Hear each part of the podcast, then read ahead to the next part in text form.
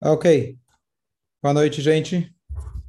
Eu esqueci semana na outra na última semana eu esqueci. Eu devia, na verdade, cantar um nigun, eu não cantei na outra semana. Algumas pessoas comentaram que gostaram quando a gente cantou. Então vamos começar cantando uma música, essa melodia, uma melodia que o Rebbe ensinou, e ela lembra a gente sobre como a nossa alma lanceia para se conectar com a Shem. Sama lecha nafshi, Koma lecha besori, Veyere tziya, Veyo yeif beli imoim, Tiriraya, yaya, yaya, yaya, Tiri-ra-ya-ya-ya-yam. Tiri-ra-ya-la-ra-ya-la-ra-ya-ta-ra-ra-ya-ram. Tiri-ra-ya-ya-ya-ya-yay. Tiri-ra-ra-ya-ra-ra-ya-ram. Tiri-ra-ya-la-ra-ya-la-ra-ya-ta-ra-ra-ya-ram. Kein ba koidesh. חזי שיחו לירו ייסוסך וכבוידך כן בקוידש חזי שיחו לירו ייסוסך וכבוידך אוי כן בקוידש khazisi kha liro yesus kha o khoyde kha dirira ya ya ya ya dirira ya ya ya ya Tara ila ra ila ra ita ra ra Diriraya ya ya ram Diriradaram Diriraya larai larai tararai ram Bom, Shabbat Shalom a todos. O título da aula de hoje é Será que eu casei com a pessoa errada? Então, eu não estou falando do cara, da mulher coitada em Israel, que percebeu que ela tinha casado com um homem do Hezbollah. Eu espero que isso não aconteça com ninguém, que a Hashem possa iluminar o caminho dela. Mas, infelizmente, é, isso foi o que aconteceu essa semana e que me inspirou para colocar esse título. Mas, na verdade, esse título tem tudo a ver com a Paraxá da semana, que o casamento que ele trouxe deu origem a todos nós aparentemente foi um casamento errado. Um erro. E a pergunta é: qual é a lição? O que nós podemos aprender para todos os nossos relacionamentos, não só no casamento, começando com o relacionamento conosco mesmo, depois com o próximo, vizinho, parceiro, conhecido e até no casamento. Então, é, se a gente for ver, tem aquela passagem famosa, uma vez o genro, o, jovem, conheceu uma moça muito bonita, muito abastada, e assim que ela ficou noiva, o pai dela chegou para o futuro genro e fala: Olha, eu quero te dizer que aqui na minha família, cada genro que entra na família, eu dou para ele 25% de toda a minha empresa. Não sei se você sabe, imagino que deve saber. Eu tenho uma empresa multibilionária e você agora faz parte da empresa também. Poxa, muito obrigado. Que alegria. Um jovem que não tinha nada, de repente agora já virou um multimilionário, ficou feliz. E no dia seguinte ele fala: Olha, amanhã 10 horas venha lá na minha fábrica, no meu escritório, para eu te apresentar teu novo negócio. Tá bom? E aí ele mostra para o genro e fala: Olha, aqui está a área do financeiro, eu acho que você vai se dar bem aqui. Ele vira e fala: Olha, desculpa, mas eu não sou bom com números. Tá bom? Então ele leva ele para a área de marketing, fala: Olha, eu acho que você vai ser então o chefe do marketing. Fala: Olha, não entendo nada de propaganda, estudei na Yeshiva. Então ele leva ele para a produção. Fala, olha, o barulho aqui me incomoda, eu não consigo. Então fica aqui atendendo o telefone. Olha, eu não consigo lidar bem com o telefone. Como aí o sogro começa a ficar meio bravo, nervoso, fala, peraí, né? Te levei na no financeiro, levei você no marketing, levei você, levei você na produção e nada, você não consegue fazer. O que, que você quer que eu te, que, que, que eu posso fazer por você? Ele falou, olha, você pode comprar a minha parte, certo? Então, a, nessa semana a gente vai ver uma relação muito interessante entre sogro e genro. A nossa paraxá conta do nosso patriarca Yaakov. Ele saiu da casa dele, fugindo do irmão, e ele chega lá para o lugar aonde ele iria construir as doze tribos de Israel.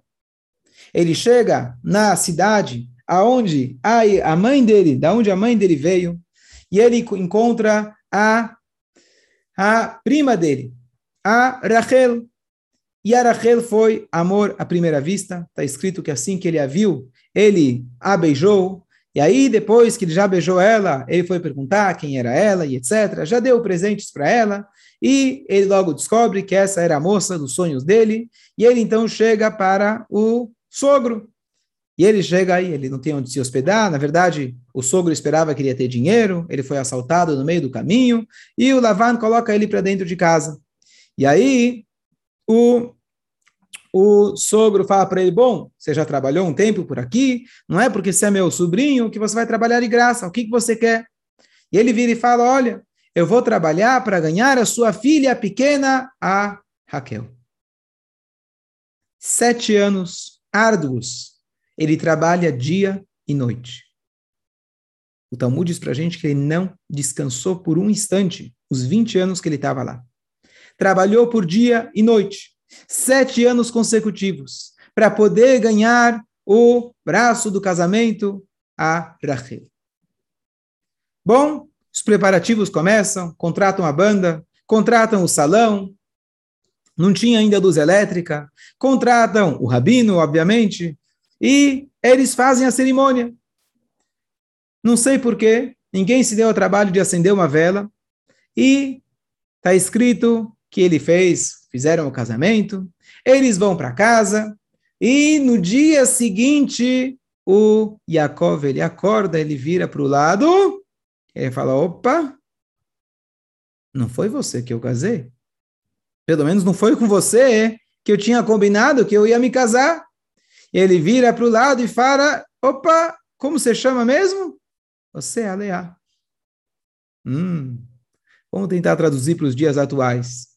Imagina um jovem que ele casa e de repente no dia seguinte ele descobre que é a sogra ou o sogro. Será que é com esse que eu ia casar? Estranha essa história. A gente está acostumado a escutar, mas não tem história mais esquisita que essa. Você casar com a pessoa errada? Essa história lá do árabe, ela viralizou, porque é a coisa mais esquisita, cômica, não, triste, né? Mas uma coisa tão fora do comum, você casar com a pessoa errada, você acha que ele é um e de repente é uma pessoa completamente diferente. E a gente conta essa história como se fosse que nada aconteceu. E aí, tudo bem, ele chega para o sogro, ele reclama, e o sogro fala: olha, não é assim, tem que dar prioridade para a filha mais velha, e tudo bem. Aí trabalha mais sete anos, e já te dou, eu sou bonzinho, daqui sete dias eu dou o, o braço do casamento de minha outra filha, e ele se casa com a Rachel. Porém, ele se casa com a Rachel, mas ele não divorcia a Leia. Ele continua casado com a Leia. Não só isso, você vai dizer, bom, ele não queria casar com ela, mas agora que casou, talvez ele amou ela. A Torá fala, a Torá fala pra gente que ele amava Rachel mais do que Leá. Então ele ainda não era morria de amores por Leá. Está escrito, desculpa usar essa frase, morrer de amores, estamos falando aqui dos nossos patriarcas. É claro, só estou usando uma linguagem mais popular para a gente poder entender. Claro, estamos falando aqui de Tzadikim.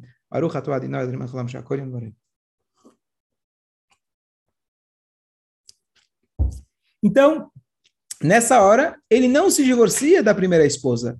E a esposa tem o primeiro filho e tenta chamar a atenção do marido. Qual é o primeiro nome? Reu Ven, veja o meu filho. Marido, olha, eu tive filho, faz favor, olha para mim. Shimon, Levi, o nome do terceiro filho, agora meu marido vem, me acompanhar. E Eudá, agora eu vou agradecer a Hashem. Cada filho que ela vai tendo, ela vai dando um nome alusivo ao fato que ela está querendo chamar a atenção do marido. Que ela percebe que o marido gostava mais da Rachel do que dela. E curiosamente, ele continuou casado com ela.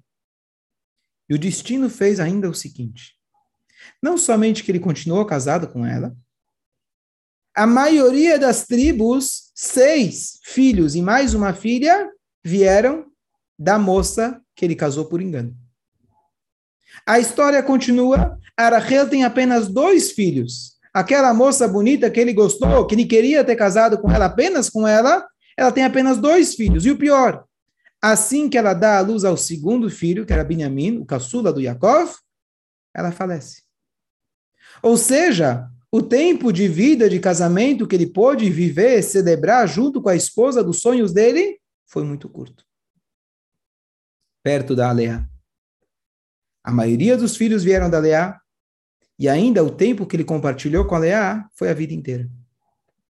Por último, Arachel, que era a filha, a esposa querida dele, foi enterrada no meio do caminho. Quando Yaakov, ele foi enterrado, ele foi enterrado Merat HaMachpelah, lá em Hebron, Arachel está enterrada lá em Beit Lechem, e a Leá, aquela esposa que ele casou, por engano, está enterrada e descansando ao seu lado até os dias de hoje. Esse erro, pelo jeito, foi longe. Como que a gente entende que o primeiro casamento, não o primeiro, mas nós somos chamados Bnei Israel, filhos de Israel, filhos de Yaakov. A maioria do nosso povo, de um jeito ou de outro, as três, seis tribos, vieram deles. E nós somos descendentes de, uma, de um casamento por engano? Não sei se você sabe, mas o Talmud conta pra gente que a irmã, Arachel, ela se escondeu embaixo da cama. E cada vez que o Jacó falava, como você está, minha querida? Como foi os últimos dias? Estou com saudades. E Arachel, debaixo da cama, respondia, porque era a voz da irmã. Tudo porque ela não queria que a irmã mais velha passasse vergonha. Então foi assim uma armação completa para o Yaakov.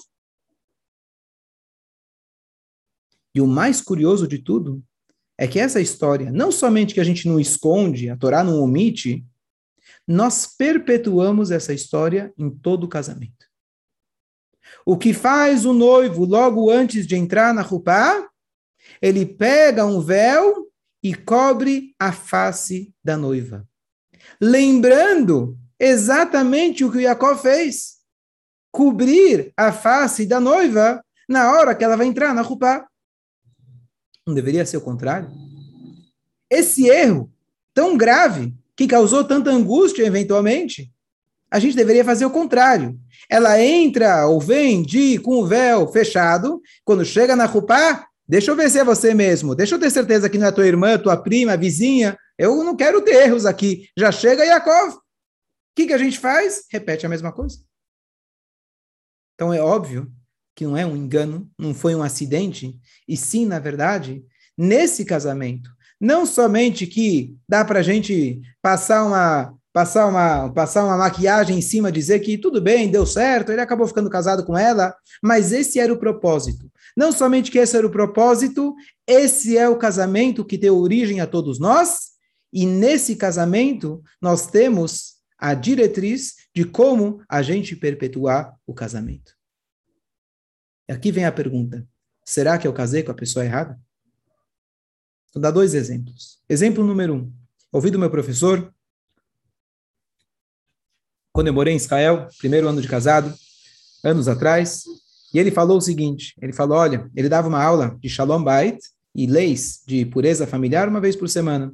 Estava no primeiro ano de casado, e ele então contou o seguinte episódio: ele falou, olha, há um tempo atrás, há um, dois meses atrás, chegou um jovem para mim, e ele logo tinha casado, passou uma, uma semana, um mês, e ele falou, Rabino, o que, que eu faço? O que aconteceu? Eu acho que eu errei. Cometi um erro. Casei com a pessoa errada, acho que eu me enganei. E o Rabino respondeu, você não errou. Você simplesmente casou. Você não errou, você casou. Para complementar, para entender isso melhor, chegou uma pessoa numa outra, num rabino. Ele fala, rabino, eu não entendo. Eu namorei, conheci a minha noiva por 18 anos. Talvez para alguns não é demais, talvez ainda é pouco. 18 anos eu conhecia, a gente saía, se conhecia e a gente convivia juntos.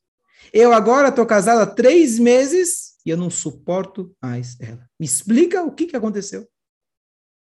Eu conhecia ela de todos os ângulos, de todos os lados. O que, que aconteceu? O que, que foi? E o rabino falou sim. Você namorou, conheceu a Rachel por 18 anos. Mas você se casou com a Lea.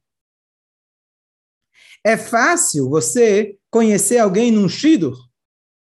É fácil você conhecer uma parte de alguém, se comportar, nos, colocar um show, o seu melhor comportamento durante algumas horas, durante alguns dias, é uma coisa.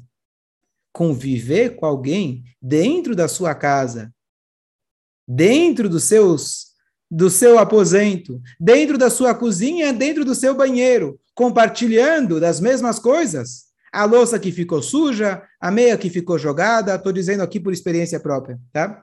Certo? A louça que ficou suja, a meia que ficou jogada, o sapato que ficou jogado na sala e assim por diante. Isso tudo você não viu antes. Mas saiba, falou o rabino, que é impossível você se casar com Arachel. A Torá ensina para nós que você conhece Arachel. Rachel significa, olha que interessante, Rachel simboliza, em hebraico, a tradução de Rachel é uma ovelha, mansinha, bonitinha, a lã branca, a menina dos seus olhos. Isso se refere tanto ao marido quanto à mulher. Uau! Você vê aqueles noivos, né? Todos sorridentes. Alguns pensam, coitados, não sabem onde estão entrando, né? Às vezes, se a gente vai no casamento, se a gente for ver nos índices, nas taxas, talvez 40, 50, depende do país, depende da época, dos 60% do casamento das suporte que você vai, Deus nos livre, pode terminar em divórcio. Assim dizem os índices. Cadê o erro? O que, que aconteceu? Por que será? O que, que os nossos avós sabiam que a gente não sabe? Então, o primeiro ponto, o Yaakov ensina para gente. Você vai cobrir a face da noiva com um véu no dia do casamento simbolizando a seguinte declaração: Eu estou casando com Arachel, que eu imagino, que eu conheço, desculpa, eu estou casando com Arachel que eu conheço, mas simultaneamente eu estou consciente que eu estou casando também com a Leá. O que, que significa Leá? Leá é aquela que surge depois do casamento. Leá é aquela que quando você acorda de manhã, passou um dia, passou o casamento, passou a euforia, de repente você vira para o lado e você fala Leá. Leá não era malvada, Deus nos livre. Leá é uma das matriarcas. Leá era uma pessoa de extrema profundidade, porém, ela era complexa. A Leá, está escrito, vem da palavra Nilu, que significa cansativo. Ela representa, na verdade, um esforço, um empenho. A Leá tinha os olhos sofridos, porque por muitos anos ela chorou. Diziam que, como ela era a filha mais velha do Lavan, ela iria se casar com o filho mais velho do Yitzhak. Ela iria se casar com o malvado, perverso Esav. E por muitos anos ela chorou. A Leá chorou e Deus atendeu e ela acabou se casando com Yaakov. Mas a Leá significa um empenho, um esforço, um desafio. E isso significa o casamento. E esse, na verdade, é o princípio básico que a gente tem que saber. Não importa se você já está casado há 40 anos, Baruch Hashem. Não importa se você está prestes a casar, que seja em boa hora. Não importa que às vezes a pessoa já passou por um ou dois ou três relacionamentos, a pessoa fala, já me cansei, não quero mais saber de casamento na minha vida. A instituição casamento, que é a instituição mais sagrada que existe na nossa Torá, ensina para nós. Esteja consciente de qual é o nosso propósito na sua vida. Não é um erro de percurso. O que, que eu fiz de errado? O que, que aconteceu agora que eu casei? Não. Esse é o propósito para qual você se casou. Não existe crescimento se você não tem uma pessoa apontando as suas falhas. Não existe crescimento enquanto você não abre espaço dentro do seu lugar mais íntimo por uma outra pessoa. Marido e mulher, quem é casado sabe muito bem disso, sabem tudo o que acontece na cabeça, nos sentimentos e melhor do que você acha que você sabe de você mesmo. Se existe 1% da sua pessoa que não está presente no casamento, a mulher vai detectar. Quando a mulher entra na mikve, uma das regras é que a mulher tem que estar completamente imersa na mikve. Se tiver um fio de cabelo fora, ela não está na mikve. Por quê? Porque o casamento ele tem que ser um compromisso 100%. E é esse o desafio que a Hashem colocou para a gente, da gente saber criar espaço para outra pessoa. Isso precisa de empenho, isso pode dar briga e faz parte, vai dar discórdia, vai dar discussão. Mas esse é, a verdade, a novidade, e por isso o jovem, no dia do casamento, ele cobre a face da sua noiva, dizendo e assumindo: Eu sou o. Eu estou encantado com Arachel. É muito bom, mas eu estou consciente da minha decisão, que com a ajuda de Hashem, eu vou, na verdade, encarar a Leá. Aqueles desafios, aquelas dificuldades, porque por melhor que seja a esposa, por melhor que seja o marido, homem e mulher, e homem e mulher, Hashem ele declara na Torá, criarei uma ajuda contra ele. A melhor ajuda é ter alguém diferente ao seu lado e somente ela vai poder fazer com que você cresça.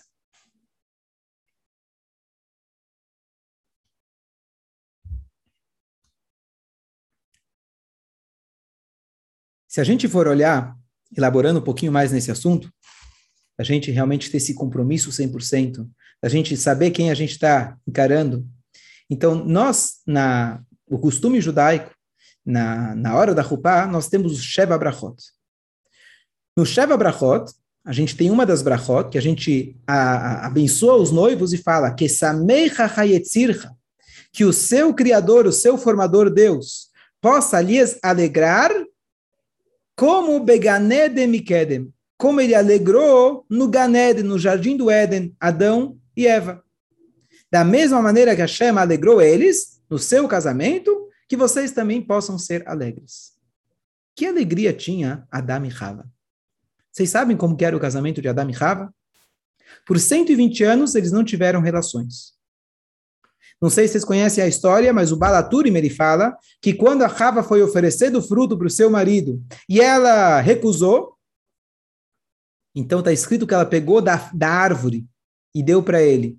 Diz o Balaturim, o comentarista, ele fala que quer dizer pegou da árvore, ela pegou a árvore, ela pegou uma tora na mão e bateu na cabeça dele. E desde então as mulheres falam qual deve ser a dieta que o marido deve seguir.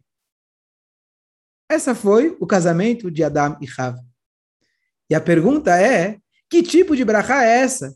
Por que a gente abençoa os noivos que vocês possam ser alegres como Adam e Rava? Claro, imagino que eles deveriam ter um bom casamento, ficaram casados por muitos anos, mas claro que tem aqui uma mensagem. Qual que é a mensagem? E aqui vem uma coisa maravilhosa. Adam e Rava, eles nunca poderiam ter um segundo pensamento. Nunca poderiam duvidar de suas decisões. Às vezes você fala, olha, poxa vida, eu me casei com a Leia, eu errei. Eu achei que eu estava casando com a Rachel, eu errei. Eu devia ter casado com a prima da Leia, com a irmã da Leia, com a outra que eu já conhecia tantos anos antes. Aqui pode servir para o homem, para a mulher. Eu com certeza seria mais feliz. Então a gente abençoa os noivos e fala o seguinte: Adão e Rava pode ser que não tinham o melhor casamento do mundo, mas uma coisa eles tinham: o Adão nunca pensou, será que eu poderia ter casado com outra mulher? Não tinha outra. A Rava nunca pensou, ah, esse Adão é, é fraquinho. Eu podia ter casado um cara muito mais forte, muito mais rico, muito mais bonito, muito mais simpático. Não tinha outro. Era só esse. Quando o casal entra na Rupá, nós temos que ter a convicção que se Hashem, ele uniu nós dois, é porque existe um propósito maior. E todo momento que eu vou ficar pensando, eu poderia, eu deveria, não casar com outro, isso já perdi as esperanças, não vou casar com outro, tudo bem, já caí aqui, não tem mais jeito, custa caro, né? Casar custa caro, divorciar mais ainda. Né? Esposa é para esposa é temporária, ex-esposa é para sempre. Todas as frases, piadas conhecidas, etc. Mas o pensamento de que e se? E se minha mulher fosse um pouco melhor? E se meu marido fosse um pouco mais calmo? E se minha mulher pudesse cuidar um pouco melhor da casa? Por que, que ele não toma jeito de uma vez por todas? O Adam Arishon, uma pergunta ele não falava. E se? Ele não tinha nenhuma mulher para comparar. Ele não saía no casamento e olhava e ouvia as histórias dos outros, as histórias de vitórias e conquistas, e como que a esposa de um é maravilhosa, e como que o marido de outro é trabalhador. Não tinha. Não tinha esse social, não tinha competição, não tinha comparação. Por isso eles eram felizes. Então a gente abençoa os noivos, vocês possam ser alegres. A gente abençoa os novos, que vocês possam ter a alegria, que a verdadeira alegria que a gente sempre fala, quem é o, quem é o rico? Aquele que está feliz com o que tem. Por que às vezes a pessoa é infeliz? Porque ele quer mais dinheiro, ele vê que o outro tem mais. Você não vai ser feliz dessa forma. Ao invés de se comparar, ao invés de parar e pensar, e se eu tivesse casado, vamos compreender e entender que essa é a instituição do casamento, e não só o casamento. Assim é nossa vida. Quando a gente nasce, nós somos, a maioria dos casos, quando a pessoa nasce numa casa saudável, ele tem, ele é nutrido, ele é cuidado, ele recebe amor, de repente ele cresce, ele é jogado para o mundo, tem que encarar todas as dificuldades, trabalho, faculdade, filhos, família, sustento. O que aconteceu de repente? Esse é o objetivo. É igual um médico que ele passa sete anos fazendo a faculdade, mais três de residência, mais cinco de especialização, e chega agora a primeira cirurgia do primeiro paciente dele. E ele vira e fala: hum, não vou fazer isso aí. Coitado do paciente. Todo o teu estudo de 15 anos foi para chegar nesse momento. Tudo foi preparatório. Então, todos os seus anos que você estudou, se preparou, recebeu nutrição dos seus pais, é para que você possa agora encarar a sua vida. E a vida não é um mar de rosas. Você vai procurar um trabalho, você vai ver que vai ter dificuldades. Você vai ter uma esposa, você vai ter um marido, você vai ver que não vai ser fácil. Você vai ter filhos, você vai, que vai, vai, vai, vai ver que tem um empenho. Leá significa a dificuldade, significa as conquistas da nossa vida. Por isso, diz para a gente a Torá, Arachel faleceu, Arachel assumiu. Ou como outros dizem, Arachela foi incorporada na Leá. Não é que não vão ter dias bons. Não é que vai ter dias, não vai ter dias maravilhosos. Se Deus quiser que você tenha muitas Rachel na sua vida. Mas Arachel se incorporou dentro da Leá. Arachel só aparece agora depois de ter bastante empenho. A maioria dos filhos vieram de quem? Da Leá. A maioria dos anos ele ficou casado com quem? Com a Leá. E até hoje ele está lá, deitado, descansando ao lado de quem? Da Leá porque essa é a realidade da vida. E por isso, quando a gente fala, será que eu casei com a pessoa errada? Sim, como diz uma frase, casar com a pessoa errada não tem nada de errado. Esse é o propósito de Hashem. E aqui eu vi uma frase bonita que diz: o casamento é o fim do romance e o começo da história. O casamento é o fim do romance e o começo da história. Ok. Aqui falamos já a primeira parte. E agora eu vou fazer uma pergunta. Tá tudo muito bonito. Tá tudo muito filosoficamente muito bonito. Como nós fazemos, como a gente pode manter o casamento? Como a gente pode realmente garantir, garantir não, garantia não existe, mas como a gente pode fazer a manutenção do casamento, uma vez que começou a lear? Tudo bem, agora que você me avisou, tem aqui jovens Baruch Hashem participando que não casaram ainda, espero que não desistam. Eu mandei mensagem para, né, eu mando mensagem convidando as pessoas para um shiur, e aí um deles ficou noivo essa semana. Ele falou: "Não, não, espera eu casar primeiro para depois eu talvez mudar de ideia. Se eu participar agora do, do shiur, talvez eu mude de ideia agora, não vale a pena". Certo? Então, eu já casei. E eu vejo a Leá na minha frente. Tá bom, o Rabino contou que tem a Leá. Mas o que, que eu faço com ela agora? Pode ser a Leá, pode ser o Leá. O que, que você quer que eu faça agora? Então, claro, que sobre Shalom Bait, e eu queria, na verdade, nesse shur, abrir o assunto, porque eu acho que é um assunto tão essencial, tão importante nos dias de hoje, que a gente escuta de tantas pessoas, e não estamos falando de pessoas malvadas, pessoas de abuso, estamos falando de pessoas boas, pessoas boas, o homem é uma pessoa boa, a mulher é uma pessoa boa, bem intencionadas, e por algum motivo o casamento não se sustenta. Então, não tem um motivo, não tem uma causa, mas tem várias, centenas, dezenas, e cada uma deve ser avaliada. Mas com certeza a gente deve tentar fazer o máximo para a gente poder crescer, a gente poder estudar um pouco mais a respeito, tentar se avaliar, tentar pensar o que está de errado. E eu lembro quando eu comecei a trabalhar na sinagoga, logo no início, então o Rabino Malovani falou para mim, você pode dar aula do que você quiser, mas não fala de Shalom Bait. Se você está casado há dois, três anos, que moral você tem? Né? Então eu pensei, bom, agora, né, eu vi uma frase na internet, procurando as frases do Rabino Google, que sempre incrementa aqui na, na, no Shiurim. Então, tem um cara que fala, o cara foi lá e vai, ele é coaching de casamento. Até que um dos clientes falou para ele, você não entende de marriage, você não entende de casamento, você entende de Mary. Tua esposa chama Mary. Como você pode dar aula de casamento se só casou com a Mary? Então, eu posso falar que eu conheci duas Marys. Então, Baruch Hashem, um pouquinho mais de experiência eu tenho Assim foi o desígnio divino, assim foi a Rachel, a Leá, as dificuldades, desafios que Hashem colocou na minha vida particular, mas realmente algumas coisas a gente aprende, algumas coisas, e mais ainda. Uma vez eu estava falando para alguém, uma pessoa bem mais velha que eu, e eu dei para ele um comentário, alguma, alguma coisa sobre casamento, e falei, mas olha, estou te dizendo, mas eu ainda não tenho experiência o suficiente, não sei se esse é o melhor conselho. E ele falou uma coisa, ele falou, sim, mas você está me falando da Torá. E a Torá é uma sabedoria milenar é quem criou a instituição do casamento. Então, espero eu estar tá transmitindo as mensagens da Torá sem corrompê-la, sem né, errar a mensagem, mas sim, aqui nós temos a orientação da Torá. E a Torá tem de tudo para orientar a gente no que é um relacionamento. Então, hoje, era apenas uma introdução para esse assunto. Pesrat Hashem, ao longo dos não sei se nas próximas semanas, os próximos meses, a gente vai continuar, se Deus quiser, sobre esse assunto, mas realmente é um assunto extremamente essencial. A instituição casamento, quantas crianças, infelizmente, às vezes sofrem, porque os pais separaram e as crianças têm que estar no meio de tudo isso. Se assim, se assim Hashem já decidiu, se isso já aconteceu, que Hashem possa dar forças para cada um, que Hashem dê forças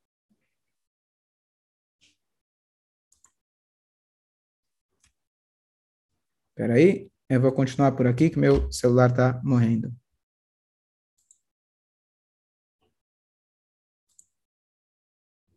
Espera aí. Estou aqui com uma... Pronto. Dá para me ver? Sim? Tá. Piorou um pouquinho a... Ok.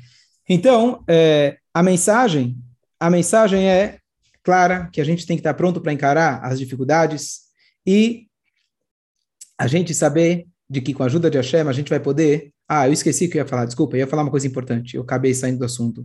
Eu só queria falar como a gente pode, como a gente pode fazer isso na prática. Então, olha que interessante.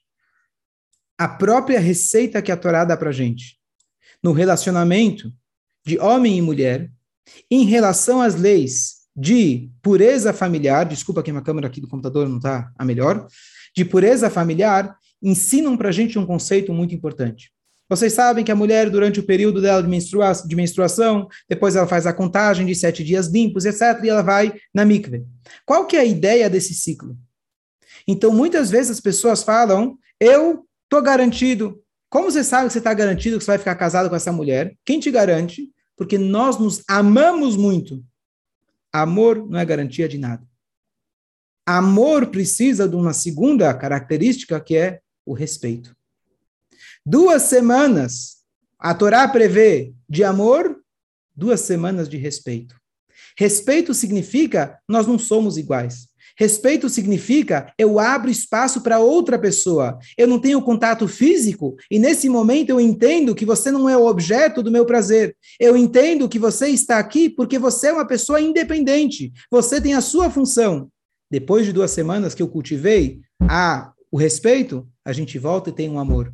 Duas semanas de Leá, duas semanas de Rachel. Então, independente se a pessoa está nesse momento da vida onde ele passa por mikve, etc., a mulher pode estar grávida, por muitos meses não vai na mikve, mas a ideia que a Torá coloca para a gente é válida todos os dias. Você tem que saber respeitar o outro e, ao mesmo tempo, amar. Amor sem respeito não funciona. Então, esse é apenas um dos vários e vários ingredientes importantes para o casamento. E eu queria só concluir o shur, como a gente faz semanalmente, mostrar para vocês uma uma, um, um, vídeo. Esse vídeo não é de casamento, mas é um vídeo que mostra para gente a segunda chance. E a segunda chance é importante justamente nesse assunto, que às vezes a gente fala, bom, já que a Rachel não deu certo, então vamos chamar o advogado e resolver as coisas antes que piore.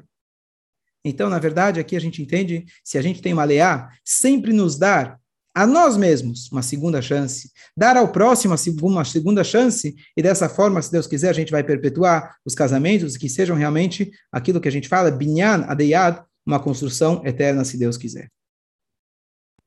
Então, aqui está nosso vídeo da semana.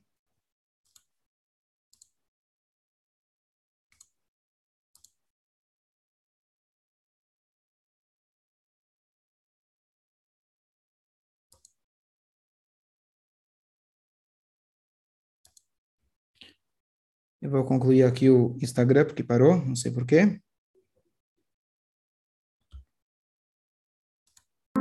Last year, a school in Los Angeles was making their annual trustee dinner in the Herzog Winery in Oxnard, which is around an hour drive from LA. They flew in this incredibly talented violinist, Shimi Weitzhandler, all the way from Israel to play at the event and entertain the guests. After we landed, my friend came to pick me up from the airport, and I put the violin and my stuff in the trunk, and we went to his house. When they got to the house, Shimi took out a suitcase to unpack, but left his violin in the trunk, knowing that he'll need it once they get to the winery. And I went to change to get prepared for the event. A couple hours later, they drove up to Oxnard. They got to the winery a few minutes before the event was scheduled to start. Shimmy got out of the car, opened the trunk, and was in for the shock of his life. I'm opening the trunk to take the violin. I don't see it there. And I'm moving away some stuff. Maybe it's underneath, and it's not there. His violin was missing. It turns out that his host picked him up from the airport with his wife's car, drove him to his house, and then took his own car to drive him up to the winery. They didn't have there is two cars because you know in Israel there is no two cars. You have a car and your wife has a car. In LA, I guess it's olive base. To make matters worse, his host was the only one who had his wife's car keys on him, which meant that he would have to drive back to LA, open the trunk, get the violin, and bring it up to the winery. And by that time, the event would pretty much be over.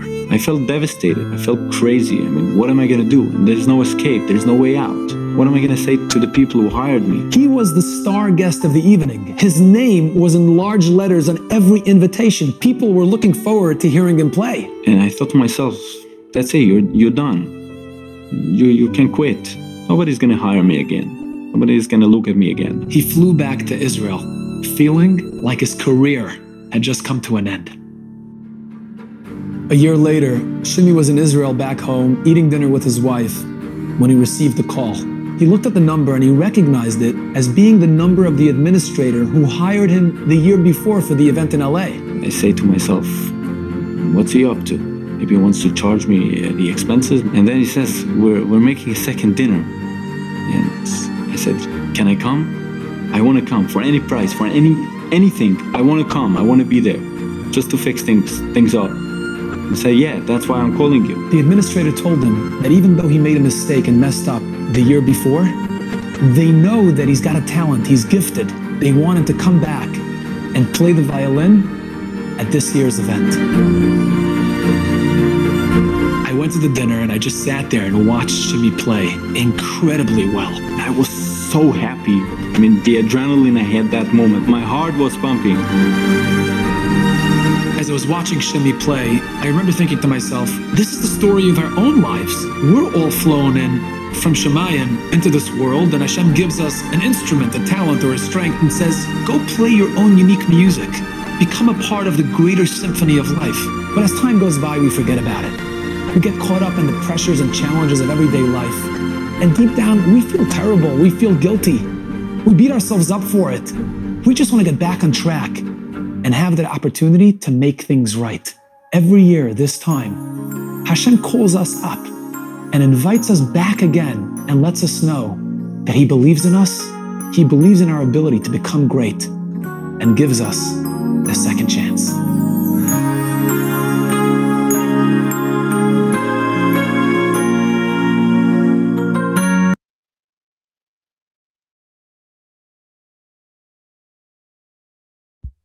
Shabbat Shalom a todos.